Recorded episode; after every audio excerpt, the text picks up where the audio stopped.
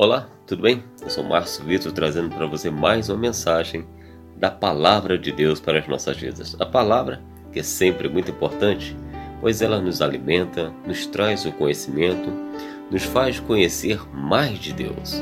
E Deus tem sempre o seu ensinamento para nos dar e nos direcionar para a vida eterna, porque o propósito de Deus é que um dia estejamos com Ele na eternidade.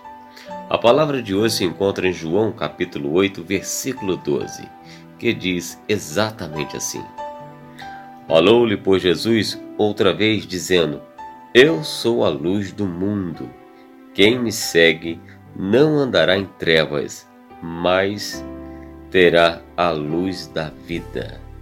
Aleluia, glória ao Senhor. O homem, devido ao pecado, à desobediência, ele passou a caminhar em trevas, a caminhar para a morte. O homem, por causa do pecado, passou a conhecer a morte. Você sabia que o homem não foi feito para a morte? Claro que não. Tanto que o homem teme a morte, porque é algo que ele desconhece. Mas ele não foi feito para a morte. E devido ao pecado, à desobediência, ele passou a conhecer a morte. E muitos caminham em trevas, caminham para a morte, para um juízo de morte. Mas o amor de Deus por nós é tão grande que nos enviou seu Filho unigênito para nos dar a vida eterna. E todo aquele que nele crer não perecerá. Jesus aqui fala para os fariseus que ele é a luz do mundo. O mundo vive aí em trevas, pecado, confusões. Mas a nossa luz é o Senhor, porque Ele é o nosso caminho, porque Ele é quem nos leva ao caminho que nos traz a vida. E Ele fala: quem me segue não andará em trevas. Deixe Jesus cuidar de você. Passa a caminhar com o Senhor a segui-lo, pois ele te conduzirá à vida eterna. Porque quem tem ele tem a luz da vida. E Jesus é a nossa luz. É ele que nos dá a vida, nos tira do pecado, da escuridão, do engano que o mundo é. É interessante que nessa passagem, momentos antes, a uma mulher que os fariseus trazem para ele em que foi pego em adultério. Jesus escrevia ali na terra. E pela lei de Moisés, a pessoa pega em adultério deveria ser apedrejada. E eles logo aguardavam a resposta de Jesus, querendo confirmar, confirmando que ela fosse apedrejada, condenada, mas Jesus não condena ninguém. Ele não veio para julgar você, para condenar você pelos seus erros, mas sim para livrar você da condenação de morte. Como aquela mulher que estava condenada à morte pela lei. Mas Jesus é aquele que veio para nos tirar da condição de morte. E ele fala para aqueles homens: aquele que não tiver pecado, Atire então a primeira pedra. É claro, Jesus usou o lado psicológico, fez cada um olhar para dentro de si. E todo homem sabe que ninguém é perfeito. Todos nós temos pecados. Todos nós temos nossos erros. Aqueles que você acha que ninguém sabe, que está escondido de todos. Mas Deus é aquele que tudo vê. E Ele sabe aonde está o teu erro aonde está a sua falha. E aí, foi saindo todo mundo de fininho. Jesus ainda continuando escrevendo sobre a terra, ele pergunta para a mulher: Aonde estão os teus acusadores? Não há ninguém. Ou seja, então vá. Eu também não te condeno, porque Jesus não veio para condenar, ele veio para nos salvar. E ele dá uma orientação: vá peques mais. Ou seja, não volte a cometer os mesmos erros Não volte para as trevas, mas siga a luz, para que ninguém te condene, porque caminhando com Jesus, nós não estaremos caminhando para uma condenação de morte, mas sim para a vida. Jesus estava escrevendo sobre a terra, a terra que fala do homem.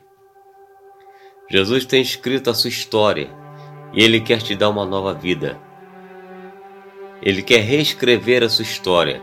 Se antes a sua história era uma história de condenação de morte, agora está escrevendo a sua história.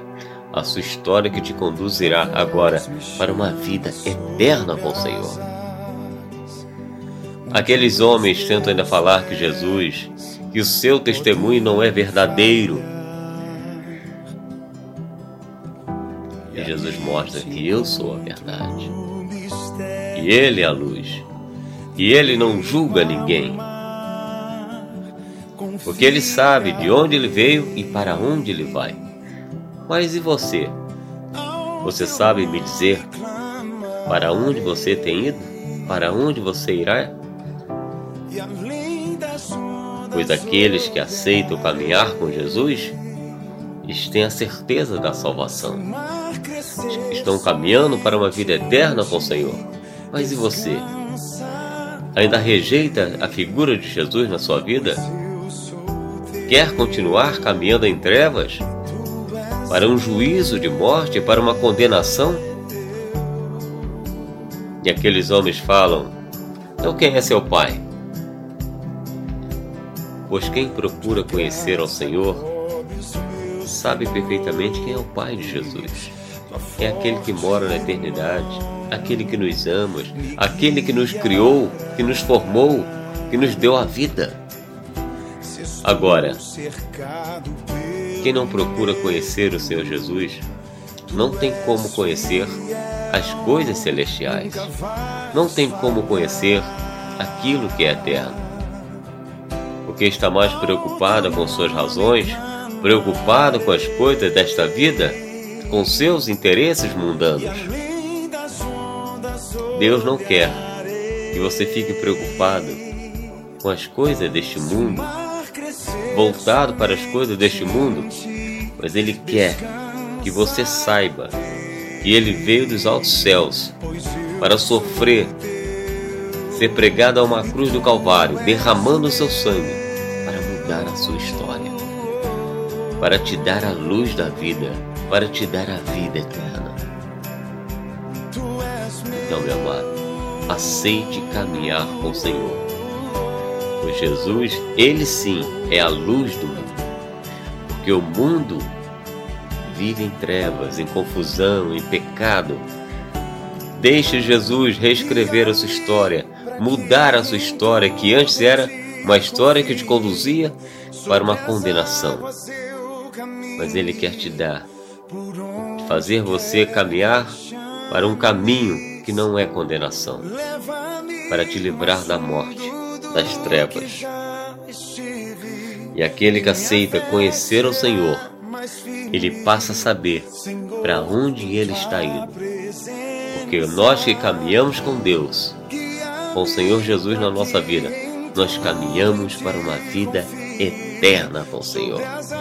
Então, meu amado, não fique nas trevas. Não caminhe para um juízo de morte, mas caminhe para um caminho que te levará à luz da vida, que te levará para a vida eterna em Cristo Jesus. Amém? A paz do Senhor Jesus.